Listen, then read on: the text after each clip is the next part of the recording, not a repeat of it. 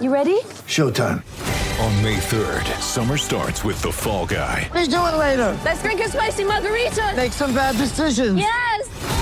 Audiences are falling in love with the most entertaining film of the year. Fall guy. Fall guy. Fall guy. That's what the poster said. See Ryan Gosling and Emily Blunt in the movie critics say exists to make you happy. Trying to make it out? Nope. Because I don't either. It's not what I'm into right now. What are you into? Talking. Yeah.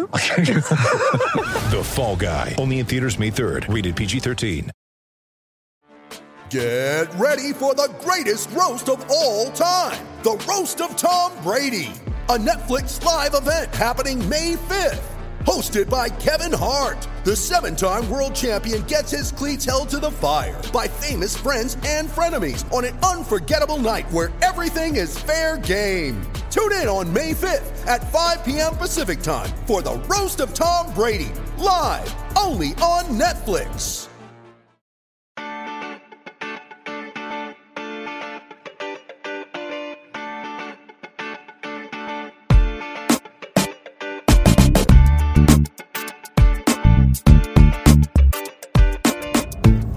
Desde el bar, edición Selección Mexicana de Fútbol, desde el coche además. Eh, bueno, en realidad sí es desde el coche, aunque acabo de estar en Girona para ver para cómo está la situación de la selección mexicana, para hablar con la gente alrededor del equipo, para platicar. Espero que el, que el audio no llegue muy mal porque estoy aquí metido en el coche eh, regresando, pero, pero bueno, me, me parecía que valía la pena hacer el ejercicio de platicar eh, con, con ustedes lo que, lo que vi, lo que viví ahí en, en Girona y, nada, pues aquí estamos. A pesar de que normalmente los sábados hacemos previa de NFL, supongo que hoy habrá dos, dos episodios, no sé en qué ande Luis, pero, pero bueno, por ahí, por ahí va a estar la cosa. Yo soy Martín del Palacio y eh, los invito como siempre a eh, escuchar este podcast en Spotify, Google Podcast, Apple Podcast, Amazon y todos los lo- las plataformas que ustedes ya conocen y sobre todo a darnos un review de 5 estrellas en Apple, Apple Podcast y Spotify porque eso nos ayuda a que más gente pueda escuchar esto y que paguen por lo menos mi gasolina, que los anunciantes paguen mi gasolina para poderme mover hasta Girona y hablar, bueno, y ver lo que está pasando con la selección mexicana de fútbol. Primero que nada decir que el, el equipo está concentrado en un lugar, en un, hotel muy lujoso en medio de un campo de golf de la PGA, que, pero que al mismo tiempo em, es un lugar muy aislado, donde no hay, no hay manera de salir, no, no hay distracciones, no hay mayor posibilidad de hacer fiesta, ni mucho menos. Así que, que bueno, en ese sentido los jugadores están pues un, un poco como en una burbuja. Pero al mismo tiempo hay que decir que, eh, por lo que me contaban, la disciplina en esta, en esta ocasión es muy buena. O sea, no es, no es como otras veces que los futbolistas pues querían hacer una fiesta de despedida y ya saben lo que pasaba y la prensa y toda la historia. Ahora ni siquiera ha habido esa como necesidad, hay como una pues una idea muy clara de parte del, del cuer- del cuerpo técnico de eh, mantener la disciplina, de mantener a los jugadores pues un poco a raya y también de, parte de los jugadores de no hacer ninguna tontería, ¿no? Es un grupo en ese sentido muy saludable dentro de todo, aunque a veces en sus clubes hagan las cosas que hacen, en la práctica con la selección, pues si se fijan no ha habido, pues desde aquella historia de Chicharito Hernández, no ha habido mayor problema con esta selección y las, las indisciplinas, así que, que bueno, pues la no ni no habrá, no no habrá porque en Girona no hay manera de salir de donde están y porque en Qatar pues obviamente no hay ni cómo porque los meten a la cárcel, así que tendremos un equipo muy disciplinado y en general la percepción que me dio, la impresión que me dio, lo que pude hablar es que el ambiente en el equipo está muy bien. O sea, en los entrenamientos ellos salen a calentar, lo que, lo que, donde hay acceso para la prensa es en los primeros 20 minutos, donde salen a calentar, donde están platicando, sale Alexis Vega con una grabadora, eh, bueno, con una, pues es, sí, grabadora suena, suena como a, a algo que diría un boomer, así que ya, ya se podrán burlar todo lo que quieran, pero bueno, sale con, una, con unas bocinas que obviamente pues están conectadas a un iPhone y, y toca música, eh, que en general reggaetón, por lo que alcancé a escuchar, eh, y la verdad es que el ambiente está muy bien, no, no parece haber ninguna rencilla ni ningún problema, todo el mundo está bastante tranquilo. En general lo que pude más o menos hablar con algunos jugadores y percibir es que están contentos con el Tata Martino. O sea, la, la molestia es más bien de parte de los aficionados. Dentro del grupo, la verdad es que el Tata Martino los tiene contentos. No es la percepción que me daba cuando hablaban de Osorio, que es que decían, ah, es un genio Osorio, eh, nos va, él sí, o sea, sino más bien que la idea con Martino es que es un tipo que trabaja muy bien, que, que sabe lo que hace, que tiene, que tiene muy claro su, su idea y lo que quiere mostrar y que, que trabaja de manera muy profesional. Quizás no entusiasme tanto, ¿no? Como lo hacía Osorio, como lo hacía Piojo en su momento, en la Volpe, por supuesto, pero sí genera una sensación de, de confianza, una sensación de tranquilidad en, los jugadores, de que están en buenas manos.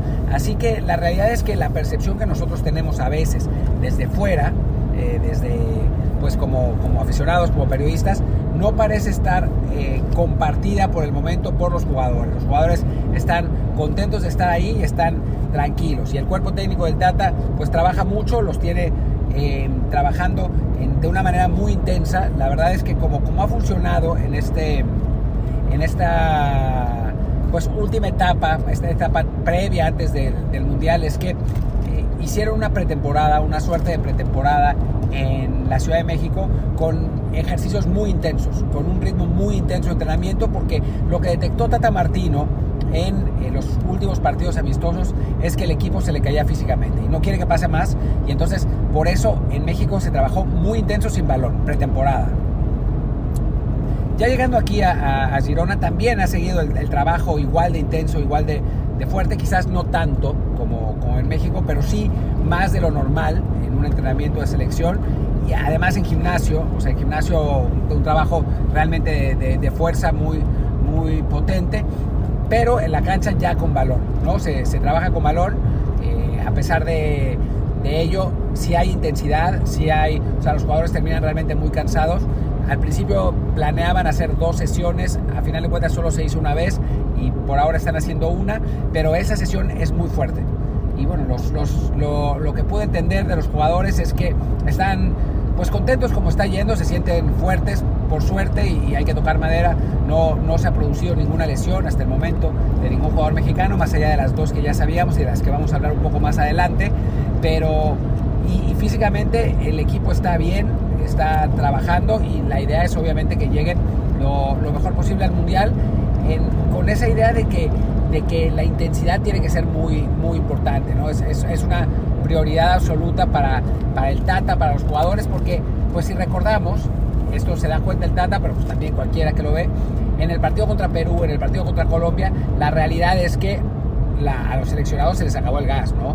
Notablemente a, a futbolistas como Charlie Rodríguez, como a Luis Chávez, no estuvieron físicamente al mismo nivel de intensidad a partir del minuto 50, 60 de esos partidos. Entonces, ese tipo de cosas no pueden pasar en un mundial contra un rival como Polonia que físicamente va a ser mejor. O sea, físicamente por una cuestión de estatura, por una cuestión de fuerza, pues nos llevan ventaja. Entonces México tiene que, competir en intensidad, tiene que ser capaz de, correr los 90 minutos y de pelear los 90 minutos. Ha sido siempre un poco el, el, sello de la selección mexicana, ¿no? El tener que remar contra corriente, porque a nivel físico, pues estamos en desventaja y siempre, siempre lo estaremos, pero se tiene que compensar con algo. Y en general, lo que, lo que sucede con la selección es que la intensidad es lo que compensa. Entonces, ahora pues la idea de, de Tata Martino es, es, poderlo hacer de nuevo. Por supuesto, el problema está en que en este momento solo hay 17 jugadores y los otros, los otros 14 de, que van a completar el grupo, pues se van a ir, van a ir llegando a Girona de acuerdo con lo que hayan podido arreglar con sus clubes. Por ejemplo, el primero en llegar va a ser Raúl Jiménez, que llega mañana domingo. Se pensaba que llegaría el, lunes, pero al final de cuentas adelantó un día su regreso ya hablaremos de, lo que sucedió con, con Raúl ahora que, terminemos el bueno, que, que, lleguemos un poquito más adelante en el, podcast para que aquí se quede porque traigo información buena de Raúl eh, el primero va a ser Raúl Jiménez y después de poco a poco van a ir, van llegando los otros futbolistas de la, de la selección para poderse reunir, para poder trabajar con el Tata, intentando llegar lo antes posible para poder disputar el partido contra Suecia y, y tratar de ganar su lugar, ¿no? Tratar de ganar su lugar los que no lo tienen y los que ya lo tienen asegurado, pues llegar de la mejor manera posible. Ahora, si hablamos de jugadores específicos, arranquemos con Héctor Herrera. A Héctor Herrera se le ve bien, se ve fuerte, se ve potente, eh, se le ve duro.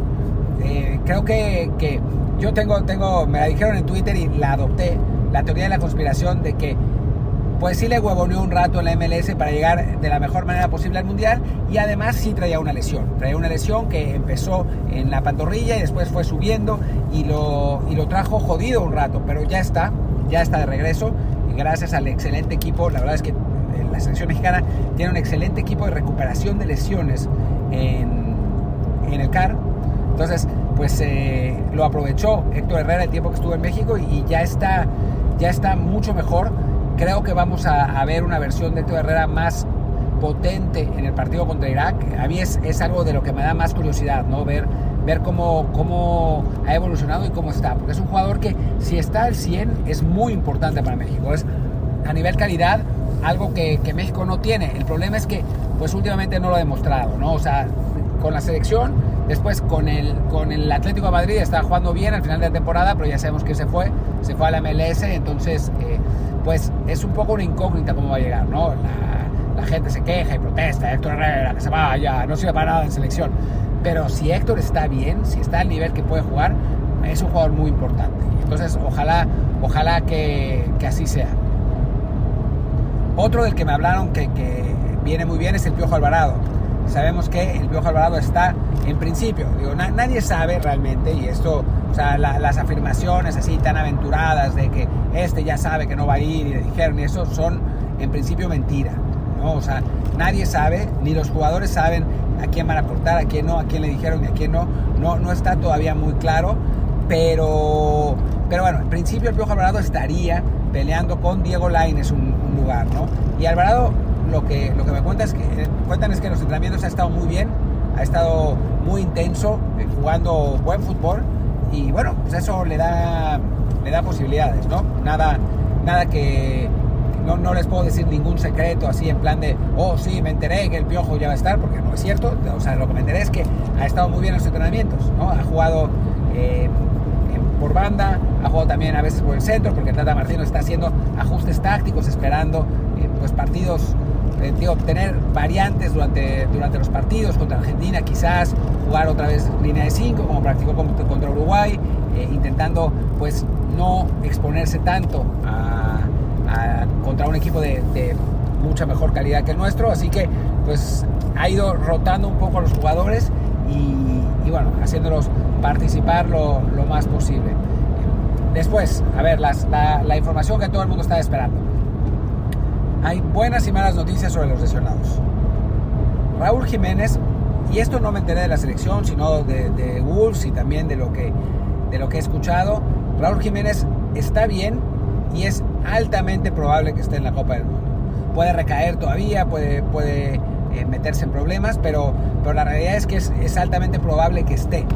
Vamos a ver después a quién da de baja el Tata, ¿no? Eso, eso no se sabe, pero, pero en cuanto a, a Raúl, todo parece indicar que está bien físicamente. Llegará mañana y lo valorará el cuerpo técnico, el cuerpo médico de la selección, pero está bien físicamente, eh, ya está haciendo fútbol, ya hizo fútbol con Wolves. Eh, al final de, de, su, de, su, etapa en México estaba mucho mejor de cuando llegó. Cuando, cuando llegó a México casi no podía caminar, porque bueno, pues la pubalgia es una lesión muy jodida, pero al, al, salir de México ya se le veía en otro, en otro nivel, la verdad. Y, y bueno, eso, las buenas sensaciones se han confirmado en su tiempo en Wolverhampton y ahora en, bueno pues será eso evaluado por el cuerpo médico de la selección para ver cómo está. Se reintegrará los entrenamientos con la idea de que quizás si está pueda jugar un rato ante Suecia. Y pues en principio a ver no pero las sensaciones en cuanto a Raúl Jiménez son buenas son buenas y se espera que, que pueda estar en la, en la Copa del Mundo. El que lo tiene muy complicado es el Tecatito Corona. O sea, con Tecatito la situación es difícil porque el Sevilla no lo quiere dejar ir. El Sevilla no lo dejó rehabilitarse con la selección mexicana. Como les conté, en el CAR hay un muy, buen equipo de, re, de, rehabilitación médica, un buen, eh, o sea, un, muy buen eh, preparador físico que es el profesor Pecaña, pero además un, eh, un muy buen equipo para recuperarse de lesiones. Y bueno, Raúl lo aprovechó, Héctor Herrera lo aprovechó, pero Tecatito no lo, no lo pudo hacer porque el Sevilla no lo dejó. Irse a, recuperar con la selección mexicana.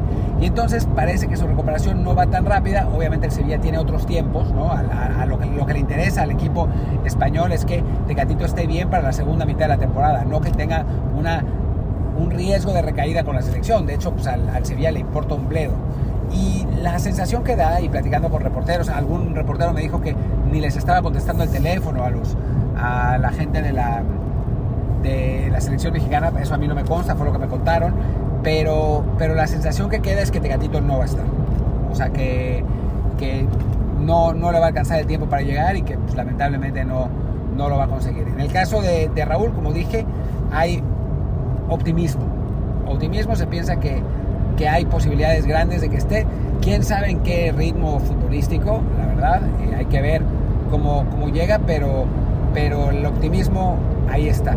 Fuera de eso no hay lesionados, eh, el equipo bien físicamente, buen ambiente, lo que, lo que les he estado platicando y, bueno, hay que esperar un poco, yo ya no voy a volver a, a, Girona, sino hasta yo creo que la próxima semana, entonces esperar un poco al, partido contra, contra Qatar, contra Qatar, contra Irak, a ver cómo, cómo se ven los seleccionados. La prioridad, por supuesto, será no tener lesionados, pero también para que el Tata, pues, decida sus últimas, sus últimas opciones y a partir de ahí, pues, ir cortando, eh, arreglar para, para, el partido contra Suecia y después de Suecia ya, ahora sí, pues dar la lista definitiva de 26 jugadores y viajar el día 17 a Qatar, cinco días antes de la Copa del Mundo, del arranque de la Copa del Mundo de la selección contra Polonia, como ustedes ya todos saben.